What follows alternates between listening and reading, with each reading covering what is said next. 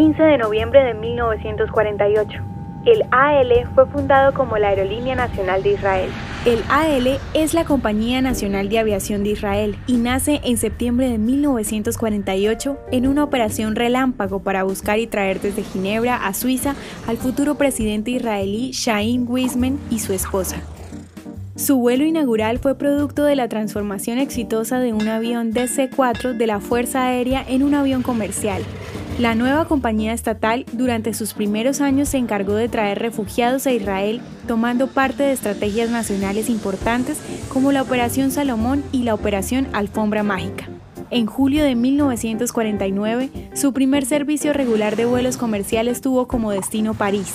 El nombre de la aerolínea se originó a partir de las crónicas del rey Josías, que significa hacia arriba o hacia el cielo, y hoy es una línea aérea con prestigio internacional catalogada como una de las más eficientes del mundo.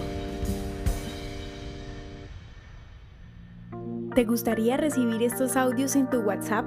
Compartimos nuevos episodios todos los días. Suscríbete sin costo alguno ingresando a www.hoyenlahistoriadeisrael.com. Hacerlo es muy fácil.